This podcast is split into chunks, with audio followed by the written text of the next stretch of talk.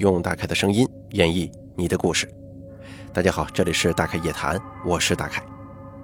您或者您身边的朋友、家人经历过哪些离奇的怪事儿、匪夷所思的奇遇，或者说您身边发生过一些令人印象非常深刻的事件，您都可以写下来给大凯投稿，并随稿附上您的网名、年龄以及性别。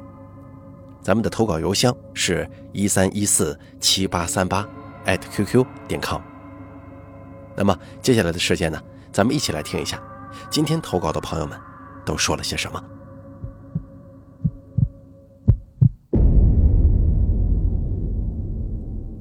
第一位投稿的朋友他是这么说的：“他说，大凯你好，我是封建花月，听你故事有好几年了，你的故事陪伴了我很多个夜晚。”我非常喜欢大凯夜谈这个板块，主要是因为真实，代入感比较强。很久之前就想投稿了，但是由于一直没时间，耽搁到现在。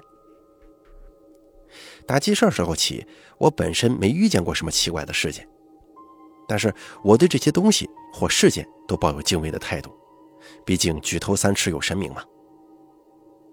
在一些聚会的时候，有时候我会向朋友啊或者家人聊起这些事情。以下是我挑选的几个我认为比较真实的故事。先说第一个事儿吧。这第一个故事呢，是我奶奶给我讲的。我小时候一直跟奶奶住在老家的农村。那时候的乡下还没有被开发，老家也没有翻修，是那种很老的土墙瓦房。这种房子经常会在下雨的时候漏雨。我只记得在老家的时候，每到梅雨季节，雨会一直下个不停。门前的雨水汇集成一道道小溪，缓缓地流向田地里。大山里很冷，下雨的时候啊，就跟冬天似的，有种凉风刺骨的感觉。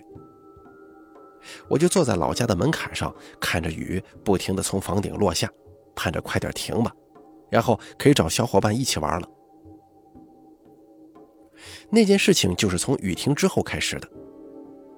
梅雨结束了。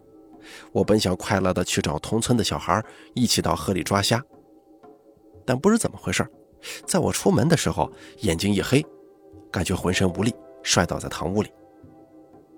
奶奶听到之后，赶紧把我抱床上，任由她怎么呼喊，我都没反应。我只依稀记得我是可以听到奶奶的呼喊的，但是没有力气去回答。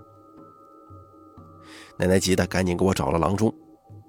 但是测了体温之后，把了脉，却说我身体好好的，既没发烧，也没有任何其他的异常。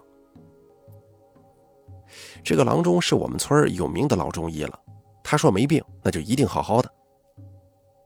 这下子可把我奶奶给急坏了，一时间也没有其他办法，只好又把我抱回家。可是到了晚上，我还是没什么醒来的迹象。奶奶就冒着大雨把我抱到了离老家五百米左右的另一个老太太家中。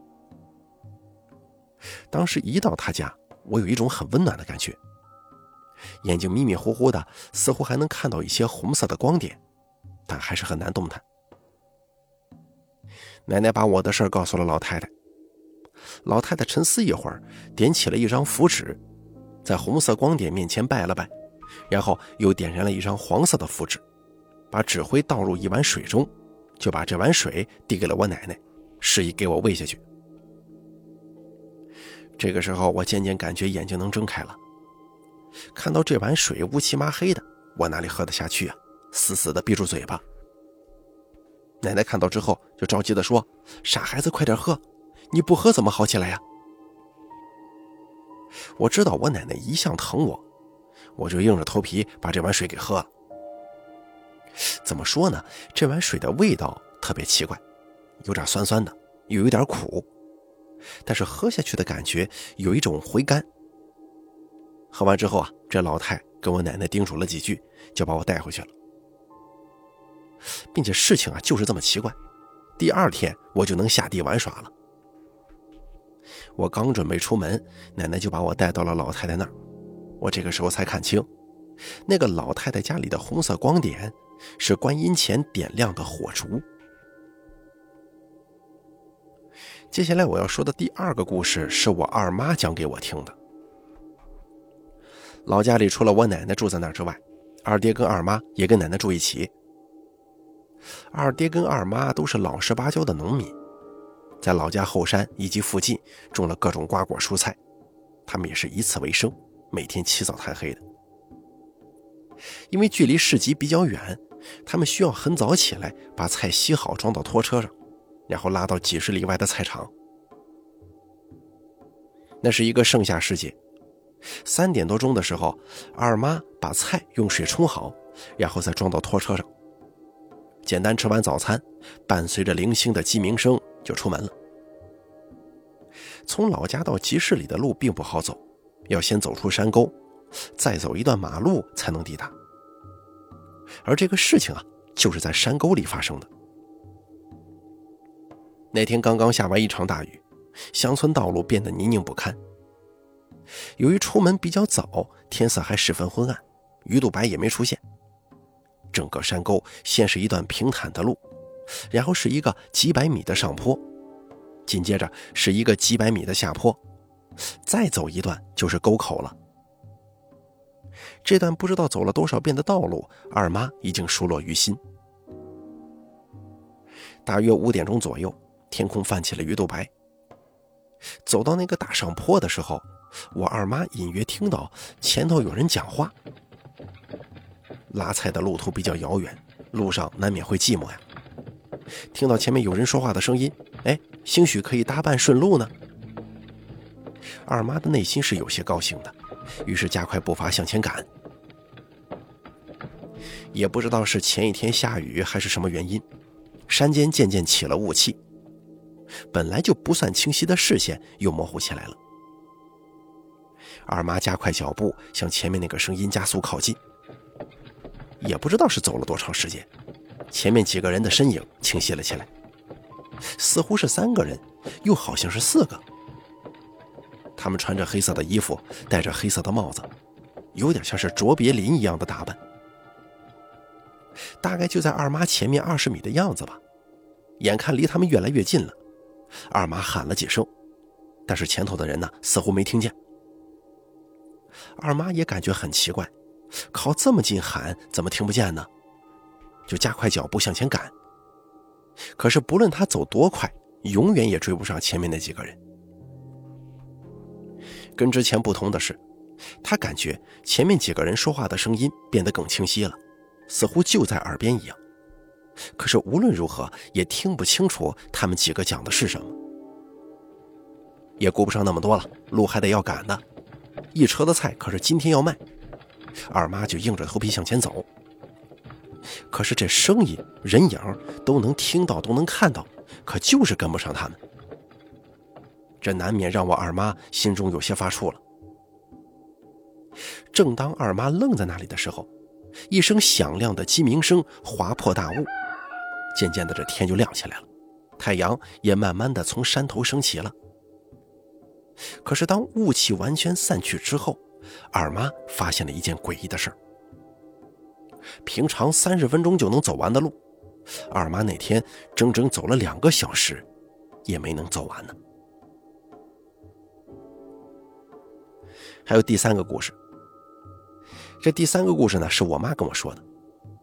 二零年的时候，我妈在一个月子中心当月嫂，宝妈都集中在酒店里坐月子，我妈就跟他们一起住在酒店。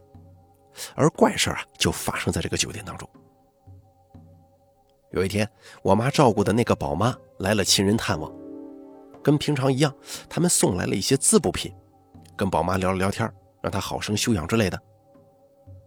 探望完之后啊，其中的一个小孩说要留下来陪着那个宝妈，似乎是宝妈的侄女啊，还是什么的。一行人走了之后，大概是晚上六七点钟。那会儿酒店将晚餐送进了房间，各自吃完之后，宝妈就去休息了，小女孩就随我妈去了另一个房间。哦，对了，忘记说了，这酒店的房间呢，是一个类似总统套房的这么一个结构。有一个大房间，还有一个小房间，总之啊，空间挺大的。一进房间，先经过的是大房间，大房间旁边是那个小套间，由一个门连通，大小房间各有一个卫生间。这当月嫂挺辛苦啊，晚上孩子容易闹，要经常起来哄孩子。于是我妈打算洗个澡，换身衣服，准备进行工作。小女孩就坐在床上看动画片。就在洗完澡之后，我妈刚一出门，床上的那个小女孩就跟我妈说：“阿姨，门口那站了一个人。”一听这个，我妈还以为是宝妈在那儿呢，就过去看怎么了。但是当我妈走到门口的时候，整个人都愣住了。这门口哪里有人呢？除了熟睡的宝妈跟宝宝，连个人影都没有。于是赶忙就回头问：“小朋友，你是不是看错了？哪有人呢？”小女孩就指着窗帘那儿说：“阿姨，你看，他就在那儿呢。”我妈顺着她手指的方向看过去，可仍旧一个人也没看到。她赶忙拉起小女孩，走到其他房间去休息了。到了第二天，宝妈跟我妈说，她昨天晚上睡得很差，而我妈就把昨天的事情告诉了这位宝妈。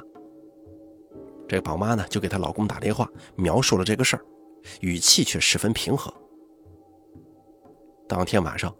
这位宝妈的老公也不知道从哪儿带来了一些朱砂，撒在了房间门口。而之后的晚上，就再也没遇到奇怪的事儿了。好了，第一位投稿的朋友，他的分享就说完了。咱们接下来一起听一下第二位朋友的故事吧。这位朋友是怎么说的？他说：“大凯你好，我叫旺旺，陕西西安人，女孩子，今年二十三岁，是一名博主。”自从偶然听到你的讲述，尤其是《大开夜谈》，我真的是太喜欢了，比以往听到的都好太多了，很真实。因为我这个人呢，一直都比较有兴趣去了解这些非自然现象。家里做生意的也很迷信，也曾经亲眼看到或者感受过很多与神灵有关的画面。这次呢，我要先讲讲我听来的和感受到的一些真实灵异事件吧。首先，第一件事儿，那是二零一七年我在拍一个微电影的时候，哪个剧组的导演讲给我听的，是他的真实经历。因为他从小啊就是那种灵异体质，所以会有很多这样的事情。我就挑一件我印象很深的分享给大家。差不多是在二零零七年左右的样子吧，那是一个大冬天的时候，下的雪很大。他跟一个好兄弟还有他女朋友一起去兰州市刚开的夜店玩，庆祝他的好兄弟考上大学。因为他这兄弟第二天要出发去外地上学。到凌晨十二点左右，他女朋友的妈妈一直在叫他回家，他们就离开了酒吧。出来酒吧之后，他俩打了个车要送他女朋友回去。他女朋友家那边算是一个郊区，比较偏远。送到之后，都时间快凌晨两点了。看着女朋友上楼之后，他俩就准备回家。再加上他兄弟的妈妈一直在打电话叫让回去，因为明天还要去学校报道嘛，他俩就往回走。刚好那天雪下的特别大，他女朋友家下头是一个很长很长的大坡，再加上那几年出租车很少啊，地方也比较偏。就需要从那个大坡走下去，才可能打到车。他俩就一边聊天，一边往能打到车的马路上走。可是走着走着，突然从后头走出来一个阿姨，年龄差不多在五十岁左右，穿了一身花棉袄，头发也是烫发头，这个呢，在当时是很时髦的一种发型。这个阿姨就靠过来跟他们聊天。他们当时喝了酒，还半醉着呢，也没多想，这大半夜哪来的阿姨，就这么一起说话。这位阿姨就问他们多大了，准备去市里吗？可不可以一起走啊？之类的话，他们也都回答了。这阿姨呢，就跟他们俩一起一边走一边聊。在那个坡上，差不多走了二十分钟了，还是没下去那个坡。当时呢，也没多想。他兄弟的妈妈突然打电话，让赶紧回家。他这才反应过来，怎么走这么长时间了，路还没走到边儿啊？但因为两个人都醉着，也没多想，就跟那阿姨说：“他俩先往下跑，如果跑下去打到车了，就上来把这阿姨给捎上，大家一起拼车回市里。”那阿姨就说：“行。”他俩就开始跑。两个小伙子在雪地里跑了差不多半个小时左右吧，眼看着就马上到路边了，能打到车了，就停下来歇歇。就在这个时候，突然有人拍了他的肩膀一下，他一回头，是那个阿姨，吓了一跳啊。但因为酒精的作用吧，他酒壮怂人胆嘛，反正也没多想，他们就又开始聊天，三个人就一起又开始在雪地里走着。可是走着走着，也有可能是风吹的吧，酒醒了一点。他突然反应过来，俩大小伙子在雪地里跑了半个小时，这阿姨是怎么追上来的？这么晚了，怎么会突然有个阿姨呢？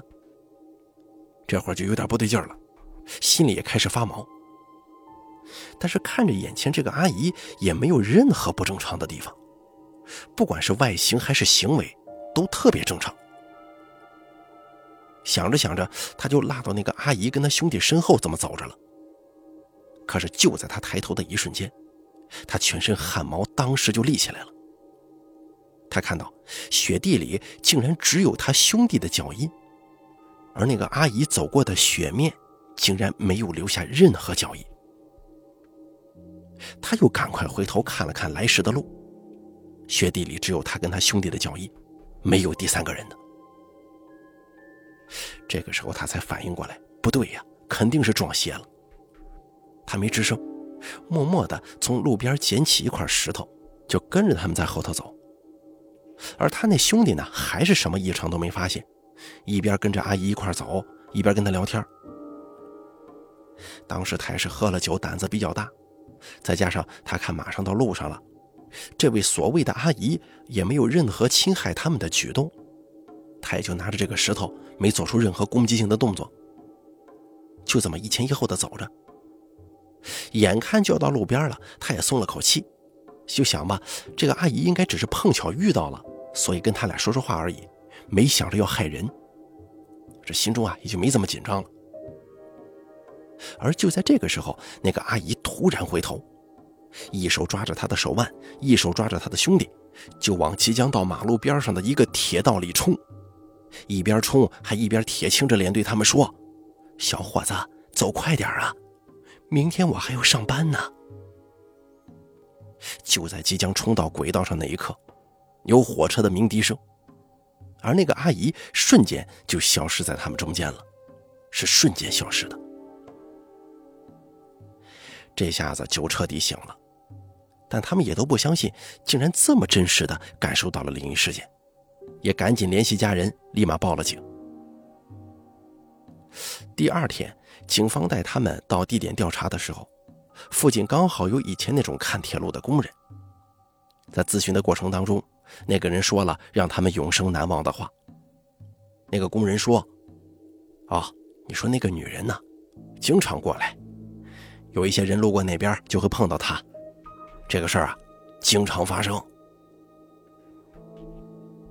这个故事到这就结束了。我只记得当时在剧组听到他的讲述之后，我全身汗毛都立起来了。这个也太吓人了吧！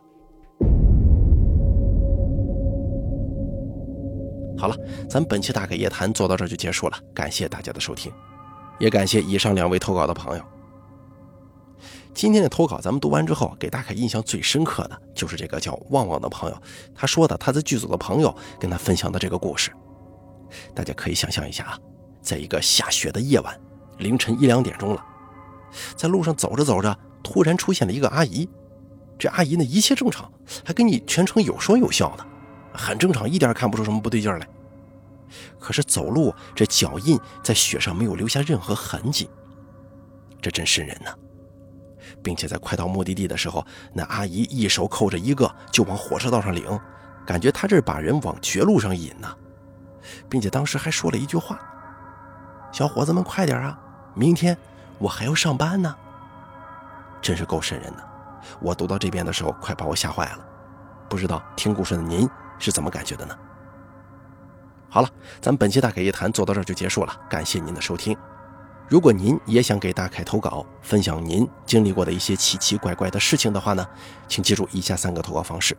第一，关注大凯的微信公众账号“大凯说”，发送聊天信息给我。第二，加大凯的 QQ 投稿群四群，五四六七六八六八四，把你想说的发送给群主就可以了。还有第三种投稿方式，把你想说的发送到邮箱一三一四七八三八艾特 QQ 点 com 即可。我在这儿等着您的投稿。